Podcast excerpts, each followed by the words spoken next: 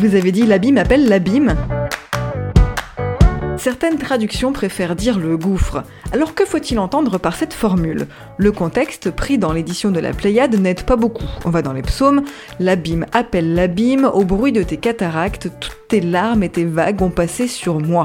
Nous nous en remettons à un beau livre de Françoise Bettencourt-Meyers, Les trompettes de Jéricho, regard sur la Bible.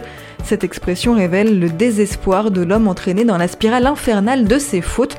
Le psaume dont elle est extraite est un vibrant appel au secours, un chant d'espoir vers le Dieu qui sauve de l'abîme et des cataractes.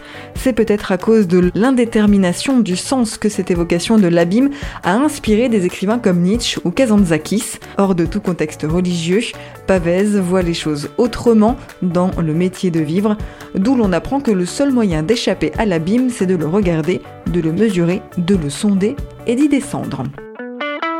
Extrait du livre Expression biblique expliquée de Paul Desallemands et Yves Stalloni, paru aux éditions Chênes.